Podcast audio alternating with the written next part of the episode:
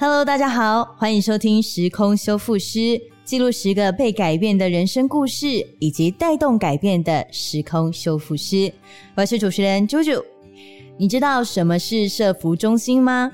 如果说家庭医学的医师专门处理不知道该看哪一科才对的病患，那社福中心就可以说是每一个家庭的福利医师。如果你正在遭遇一些不知道该找谁求助的困境，找社福中心就对啦。今天的两位来宾，一个帮助阿嬷农夫长出自己的力量，为刚出狱的孙子买货柜屋。另一个培力忧郁症的妈妈和孩子经营家庭的能力，甚至找回在外打工多年的爸爸，超级感人的两个故事，一起来听听。传说中有个时空修复女神，只要在每年四月二号向湖中许愿，就有机会愿望成真。我的孙子要出狱了，家里这么小，不知道可以让他住哪里。老婆自己在家里照顾小孩，不知道过得怎么样。我的老公都不回来了，没有人关心我。我想要，我想要，我想要，不用出远门就能赚钱养家的工作。老公回来陪我。有一个可以让孙子住的货柜屋，女神帮帮我！谁可以帮帮你？女神，女神是谁？是花莲新秀社服中心。大家好，我是新秀社服中心社工高雅萍。Hello，大家好，我是新秀社服中心的社工，我叫郭志贤。欢迎新秀社服中心，欢迎。嗨，在花莲呢，所以两位是原住民吗？是的，难怪声音就是听起来都很有磁性，所以现在是可以高歌一段的。志贤，就你了。我住在泰鲁格，所以我们都是泰鲁格族。那我们就简单带来一小段泰鲁格族的小小古调好了。太荣幸了吧！我刚随口一讲，当然当然好，那就唱个几句就好。好的好的。呀古森闹，呀古森闹你，呀古森闹你，不。谢谢大家。我道歉，我刚被吓到。不好意思，刚刚这个古调是在传唱什么？这个主语的意思是我是泰鲁格族的男士，也是勇士这件事情。那那个“不”的意思就是代表很威猛、很英勇的意思。哦，就是一个勇士的那个呐喊。对对对。我我真的是被吓到。好，那因为你吓到我了，所以我们现在就是要来一个随堂小测验。好吧，好吧。好，第一题，请问四月二号是什么日子？社工日。哇塞，你们真的知道哎？你们真的会过社工日吗？就我们府内会举办就是社工日的系列的活动。嗯，像今年的话，我们就是有去做陶器。其实也蛮舒压的，对应到我们社会工作的一些量身打造的舒压课程。对对是的，哇，那社工节当天你们会有什么优惠吗？好像肯德基有，好像肯德基有，对，优惠套餐。对，那我们是不是要在此就是感谢肯德基，有注意到我们社工朋友？是啊，哎，没有没有没有夜配，没有夜配。好，第二题，请问。传说中，社工伙伴有一个非常禁忌的水果，请问是什么？凤梨。你们真的是异口同声呢，怎么办到的？可是我还是走吃。是啊，我们中心应该就是有一个很好客的同事，就是只要有东西来，他都会帮我们做分食，然后分给大家。或者是它做成一个很好吃的饼啊，或是蛋糕之对类的。哦，凤梨酥，是对凤梨直接进化。对，直接变成另外一个商品这样子，所以我们不喜欢它的原因是什么？就是可能就会觉得说案子会变多，哦，对就会更旺这样子。是是是。说到案子变多，就是我们常常会看一些新闻啊，可能在讲哦社工的工作量的这个问题。嗯然后我有看到说，有的社工会分享说，他们一个月的进案量可能是四十到五十。那这个状态是怎么样？因为我们凡夫俗子就是不知道四十五十是什么意思。呃等于说就是你基本上每天都要出去访视，那访一到两户才有办法把这个案子全部审完。那访完之后还要回来做记录，跟督导讨论，嗯、对家庭最符合他们的需求。那其实都是要花时间跟花精力去做。很耗能啊，原来，而且每一个个案，你可能都要很了解他的状况，才有办法进行比较直接又准确的服务。是那新秀一个月大概会一个社工会需要负责几个个案呢？是我们的上限就是二十五案。如果有多的溢出来、漫出来的个案怎么办？呃，其实也是会有额外的，就是突然交办的事事情，然后或者是你可能会接到一些咨询案，就会互相协助。其实基本上我们新秀社服中心伙伴，就像刚刚亚萍讲到的，我们还蛮有向心力跟团结。个案派到谁手上，我们基本上都会把它接起来，因为我们都知道大家都在忙，那可以处理一案是一案。哦，互相帮忙。是是，所以这个个案，他可能就不是只是得到一个社工的关怀跟帮助，而是大家一起可能有互相帮忙啊、互相讨论啊，得到了加成效果的感觉。是是是是，那像刚刚我们已经聊到新秀了嘛，好啦，嗯我们随堂测验就这样结束了，好不好？恭喜两太好位了，我们我们成功过关，非常的厉害，就是难不倒你们。还好。对，刚刚已经讲到新秀的一些状态了嘛，那我们在新秀这个地方服务，新秀有什么样的特色吗？基本上新秀指的就是花莲区的新城乡跟秀岭乡。嗯那大家都知道秀岭乡是全台最大的乡，因为它最狭长。所以我们在服务的过程中，其实要克服的很多都是交通的议题，跟资源比较难传递的问题。那除了交通以外，新秀这个地方的人口状态是怎么样？就是我们生育率还是很高的。嗯对居 冠对没有走我下们坡，我们的家系图都非常的精彩。是那所以我们其实也延伸了很多的儿少照顾的问题。一户可能孩子生的多，照顾者在照顾的时候不小心会有疏忽的议题。嗯，哎，花莲新秀这个地方其实也是有青壮人口外移的这个状况，是吗？是，基本上在新秀这个地区的工作模式都以基层工作为主，然后再就是服务业为主。嗯然后临时的铁工、零工比较多。那像比较技术业、专业的工作的话，就比较比较少。那也是要有一些特殊专长。刚刚有提到，就是新秀社服中心服务的家庭里面，其实很多的家长们的教育程度并不是那么的顺利。可能就高中毕业就去工作了，学业成绩上的表现并不是那么理想，那从事工作上的限制就会比较多。我觉得刚刚听起来好像有一点像阶级复制的感觉，就是爸爸妈妈可能小孩比较多，嗯。所以照护能量比较不足，加上当地比较是基层的产业，所以它的经济状况可能也不稳定。那也许因为疏于照顾啊，或是经济状况不稳定的部分，那也有相当程度影响到他们的教育状况，还有未成年怀孕的状况，然后又影响到他们的下一代，所以我们的家系图才会 如此的精精彩。觉得这也是之所以要有社服资源的原因啦，就是我们。也许可以透过这一些社服的资源去弥补阶级的落差。那像刚刚我们有提到说，呃，青壮人口外移嘛，所以其实也会有隔代教养的议题在我们新秀这个地方。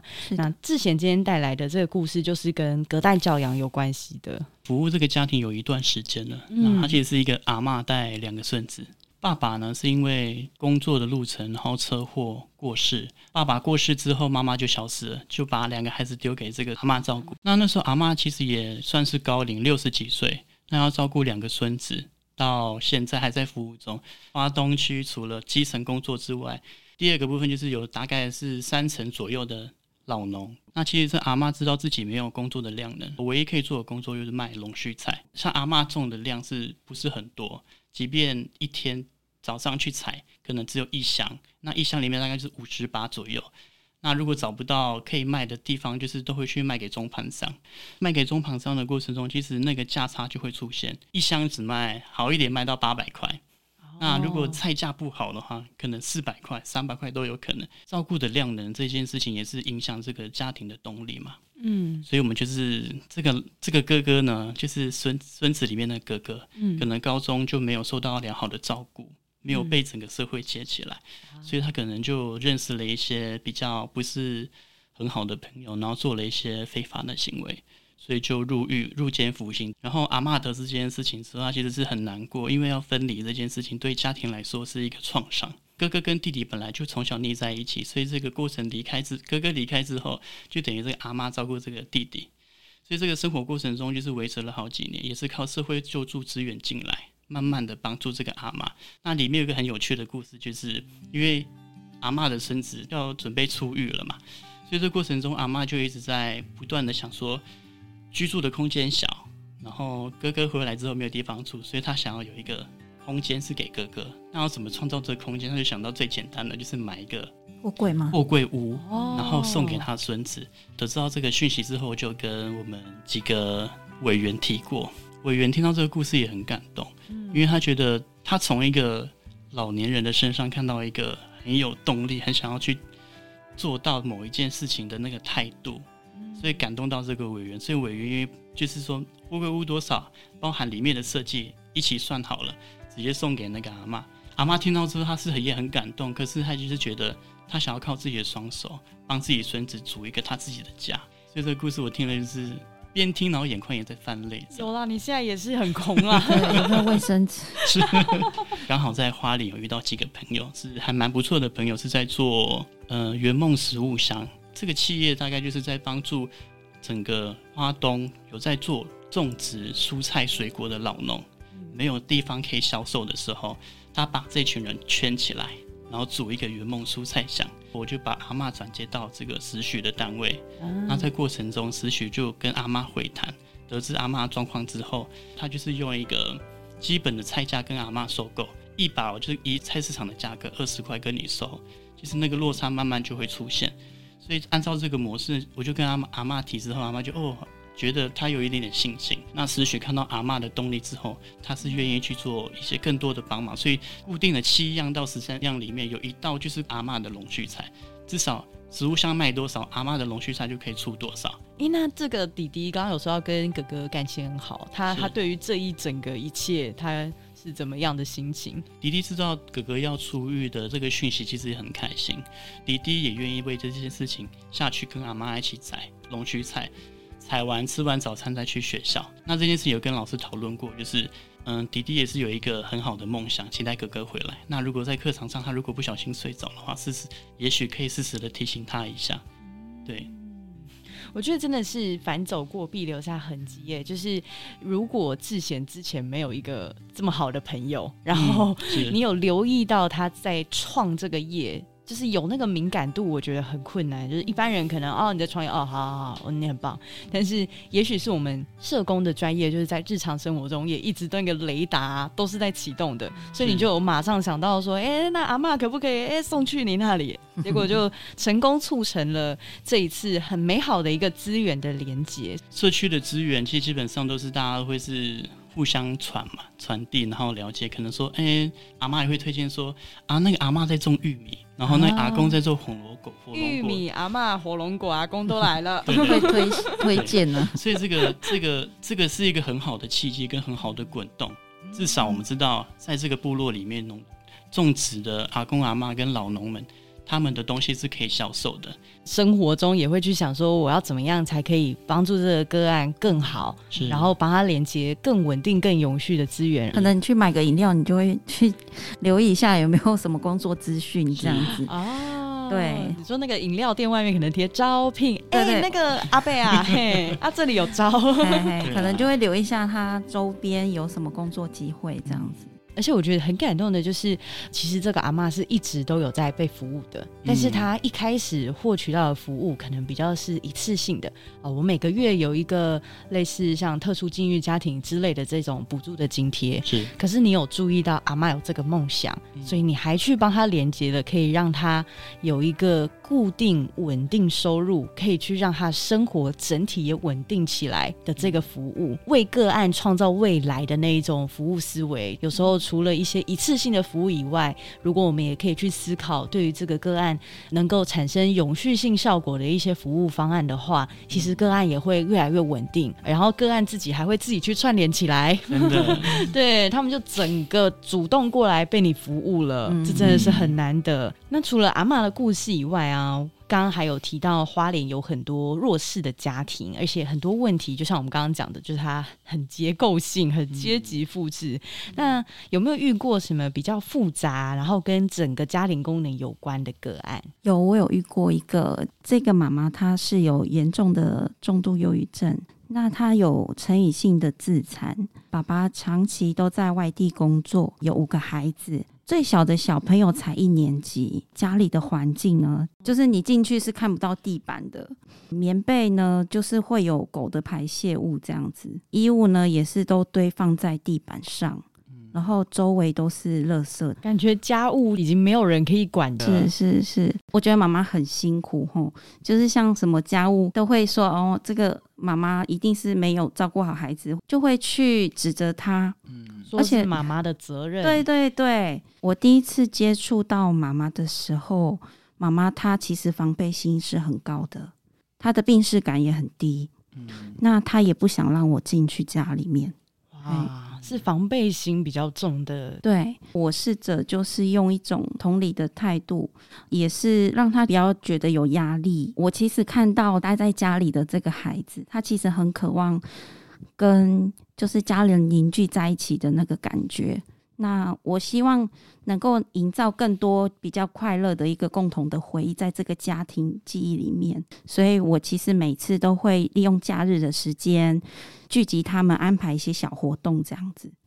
哎，是什么样的小活动？呃，我们会先五个孩子排排站站好，然后呢，我会告诉他们今天的任务：哥哥要不要倒垃圾？弟弟要不要帮忙捡垃圾？或是那个姐姐要扫地？一起来让家里更好。也告诉他们一个观念说家里的家务是大家共同分担的。其实妈妈看到的时候有吓一跳，说：“哦，原来你们会做家事。”对，妈妈其实。就是在旁边坐着，然后看他们讨论怎么让家里干净起来，有苦也有乐嘛。那后面的部分，我们就会一起做好吃的东西。有时候我们会不自觉有一个想象的限制嘛，就觉得说，哦、他过到那个生活的水准有到就好。可是有时候我们会忽略说，其实除了生活水平有到，他们也可以开心一点。也许他对未来也会更有希望，然后更愿意呃，可能配合我们的服务啊，或是什么的。我觉得这也是在社会工作的时候很重要的一环。是我发现家人渴望爸爸也回到家里来，因为爸爸都在外地工作，只有在圣诞节的时候，爸爸会回家。哦，其他因为那个信仰的关系，嗯，他们每一年都会一起布置那个圣诞树。那我就把这个很好的一个家庭的共同记忆再延续下去。那我就安排了一个小活动，就是大家一起写一个感谢的卡片，来就是感谢你想要感谢的人。嗯嗯然后那一天，每一个孩子都非常的感谢爸爸，就是在外地努力的工作。那也很感谢妈妈，就是很努力的去医院，嗯，想要好起来，对，想要好起来。那其实当天的氛围是非常的温馨感动的。最感动的是爸爸的他的感谢卡是写说，他最大的愿望就是他希望他的太太能够好起来。那妈妈也写了说，她希望她的老公能够留下来。这是什么七夕的那个对 鹊桥要开始欢呼了，对，然后就是现场，我们就一直就是鼓吹爸爸就是留下来，留下来。哇塞，对，因为通常他们过完节，爸爸就确实隔天就要回到嗯回到外地了。结果那一天呢，爸爸真的留下来了。对，就从此再也就就没也没有到外地了，就他就真的留下来照顾他太太。太感人了吧？真的，我真的觉得有时候我在打记录，我都觉得是在写小说嘛。对呀，对，真的就是觉得很感动。然后那一天也帮他们拍了久违的全家福，对，好温馨哦，对超级温馨。对。然后妈妈的状况就是越来越好，果然爸爸回来就是整个家恢复到以前的功能这样子。嘿，那妈妈现在也有工作了，可以跟爸爸一起分担家计这样子。嗯。如果我们只是在那一次的圣诞节带这么一个小活动，是绝对不可能成功的。没错我相信你也是有发现到说，其实爸爸对这个家庭来说是很重要的一个角色，没错，没错。所以才会特别设计这个桥段，然后还一起喊留下来，留下来。对对对对哇，塞，搞得跟结那个求婚一样。真的，对呀、但我也是很感谢他们啦，就是愿意配合我们的一个服务。对，如果他们没有配合，如果他们没有真的想要变好，嗯，其实我们做再多也都是没有办法的。对，就是像一开始也许防备心会比较重的部分，嗯，但我们还是有，比如说增加呃访视的密集度啊，嗯或者是直接帮他们带一个小活动，直接让他看说，哎、给你看我们服务的成效，哎、就是这样，还不错吧？那接下来继续接受我们服务吧，这个感觉。绝对没有一个社会工作方法叫做帮他们设计一个圣诞节的小活动，嗯这个是我们自己很熟悉这一个家庭，然后也知道说对他们来说最重要的是什么。也许是爸爸要留下来，也许是家庭要留下美好的回忆。所以我们综合了这一些他们的心愿之后，帮他们设计量身打造一个属于他们的服务。就是一种全心投入去，愿意帮家庭做到他们应该可以回到基本的生活水平。小小的感动就是，我觉得亚萍她是一个很细心的社工，她去看到家庭爸爸的需求是什么，妈妈的需求是什么，那孩子为什么愿意坚守在这个家里，有一定他觉得他需要守护的，那就是这个整个家。我觉得有时候社工在工作这个社会工作里面，他就是一个很重要穿针引线的一个角色。那你要如何把这个每一个点串起来，是需要一些功夫跟时间的陪伴。嗯，那时间的陪伴，就会看到那个效果带来的效益是什么。所以有时候很多很多我们接收到的一些讯息，就是会说明说啊，那个家庭又怎么了啊，那个家庭又是问题家庭。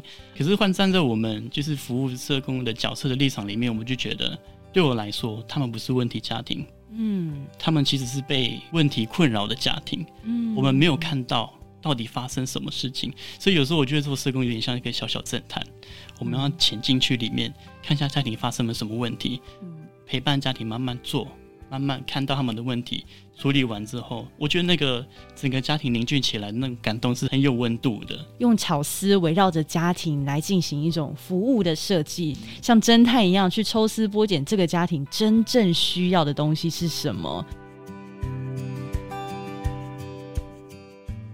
接下来是有一些隐藏的社工伙伴，云端社工伙伴，就是还有跟我们分享一些他们在做家庭服务的时候遇到的一些问题，然后想要请教两位。感冒用丝丝，个案用社工。社工是家庭的福利医师，但个案不像感冒，对症下药就有效。他知道说社工是家庭的福利医生这个角色，可是个案的问题啊，有时候不像感冒那样子，就是对症下药就会有效。嗯，那这个时候我们该怎么办呢？像个案的问题，我们其实最常就是去找督导，哦，跟督导好好的聊一下，你就会有一个新的思维，嗯或者是你可以跟伙伴也聊一聊有没有遇过类似的个案。如果真的在没有办法处理，那我们可能就会开个研、个案研讨，然后大家一起分工，然后一起去解决你目前服务的困境，这样子。就是团结力量大。我们有时候社工是在处理个案的问题，但我们社工自己也会有遇到问题的时候。嗯那这个时候就是可能不要害羞，或是怕被骂，我们也许可以提出来，大家一起讨论看看。大家团结力量大，也许就可以想到一个新的方法。这样，是啊也或许你未来会遇到类似的个案，嗯哎、就可以彼此学习。那我们接下来呢，第二个社工伙伴他又遇到什么问题呢？我亲像海波浪，有起也有落。啊，个案都亲像海波浪安尼起起伏伏，啊，到底什么时阵会当好起来啊？循序渐进的在投入我的服务了，可是他怎么时好时坏？那是我的问题吗？还是我该怎么面对这个状况？嗯，其实我们还是要承认社工不是万能的。嗯，对，不能执行或者是不能处理的问题，你可以试着去调整你的目标。哦，有时候我们可能处于目标定的很理想，嗯，但是可能这个个案突然有一些临时的情境，就是我们需要从我们这边去调整，也可以跟安家说自己的工作目标是什么，因为有些安家会觉得说，哦，社工你在公部门，你应该可以帮我申请很多的补助，嗯嗯嗯嗯，但是我们就要拿出我们工作的界限，嗯，哎，就是我今天跟你工作是是什么目标，我哪些是我可以做的，嗯。哎，那如果你提出这个我没有办法做，那就要跟个案说，这个我很抱歉，我没有办法帮你做。嗯嗯哎嗯，跟个案，然后也跟自己设一个界限，对才不会就是太沉浸于那个个案的状态，然后其实这样也会影响到我们的工作的效能。如果我们退一步的话，也许可以看到说，哎，其实我已经做的够好了。透过这样的调试，让自己也可以更长久的继续做这一份工作。是是是，然后，第三题，家庭状况太复杂，我没有遇过啦，谁来救救我？我觉得这一题问花莲新秀准没错。加系图那么复杂的花莲新秀 怎么办？我自己的个人经验就是会跟几个不同的平行单位做连接了，就是基本上讲的就是跨领域服务这件事情。透过一个讨论之后，我们再做一个分工。对于家庭来说，虽然面对的社工很多，可是这确实是他们在家里面的一些社服资源。分工出去之后，其实每一个单位做一点点、一点点，其实加起来，那就是一件事情。这一件事情对于家庭的改变，其实有很大的帮助。第二个就是有时候会太复杂，这件情形有时候是我们在资讯上收集的没有那么的明确，因为家庭告诉你的资讯不是那么的准确，可能有一些包装。那有些家庭就很善用社服资源，所以他面对社工会有不同的说辞。因为之前在部落里面走跳，所以就会去几个他们常去的槟榔店问一下：“哎，阿姨，那个那个隔壁邻居那个妈妈最近状况好吗？”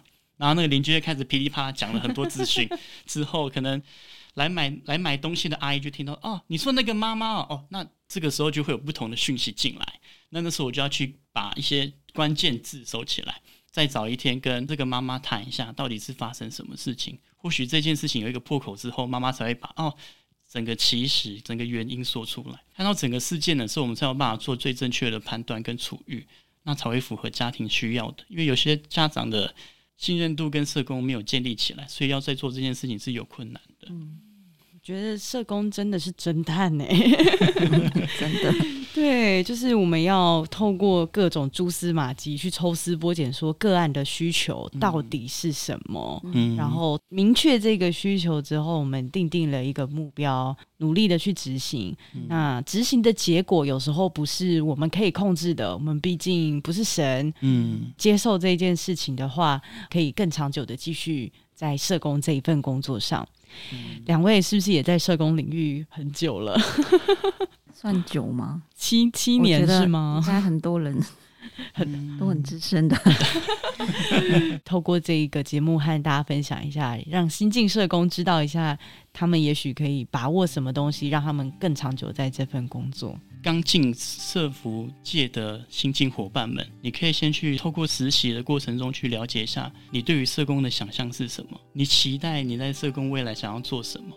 有没有什么适合自己的领域？像有些同事是觉得，哦，我很擅长做老人，那他可能去写一些有关于老人相关的方案跟活动去执行。不同的领域就有不同的单位，那其实，在社工这条路上就可以走得很远。其实我觉得撇开那个个案记录来说啦，嗯，社工倒是一个蛮有趣的一个工作。哎，就像你刚刚说，就是很像侦探，像我们也可以去观察一个家庭的动力，然后进到这个家里里面，然后听他们的家庭故事。我觉得是非常有趣的一件事。然后，其实我们在服务当中也会闹很多的笑话，就是我觉得那个都是一个在丰富自己的一个过程啊，跟他们一起学习、一起成长。我觉得这个是社会工作非常有意义的地方。我们当然都会有助人的那个心情跟热忱，嗯但是除了有这一份心情跟热忱去燃烧以外，我们也要有很明确的目标。然后有时候当然困难就像一座大山一样，可是当你只看到那座大山的时候，你就会觉得好像没有办法再继续往前了。可是如果我们有那个目标，你就会看到这座山后面还有一座山，还有一座是你之所以会想要在这一份工作里面一开始的那个初衷，还有你想要坚持下去的那个原因。那在过程当中，也许我们当然会遇到一大堆的问题啊。那这个时候，我们就可以跟我们的伙伴讨论，跟平行单位啊，或者是身边的朋友啊。也许有时候身边的朋友就是我们的资源，然后我们可以一起来让我们的个案，个案就是家庭，家庭就是社会，一起来让它变得更好。这真的是社会工作的一个魅力。是是是，好啊，那我觉得如果可以到花莲新秀来做报道的新社工，会非常非常的幸福，就是有很多大前辈可以用爱来温暖你，然后用爱我们包围。额满了，不好意思。啊，啊，流动率不高啦各位实实习还是可以填的吧？可以，可以，可以欢迎。。好，这一集也是我们的第一集，希望各位听众朋友，我们下一次还有办法继续跟大家在空中来见面，祝福大家都顺心平安，平安，对，不要太常加班，个案状态顺顺利利。那我们一起和听众朋友说拜拜吧，拜拜拜。时空收复我们下次见。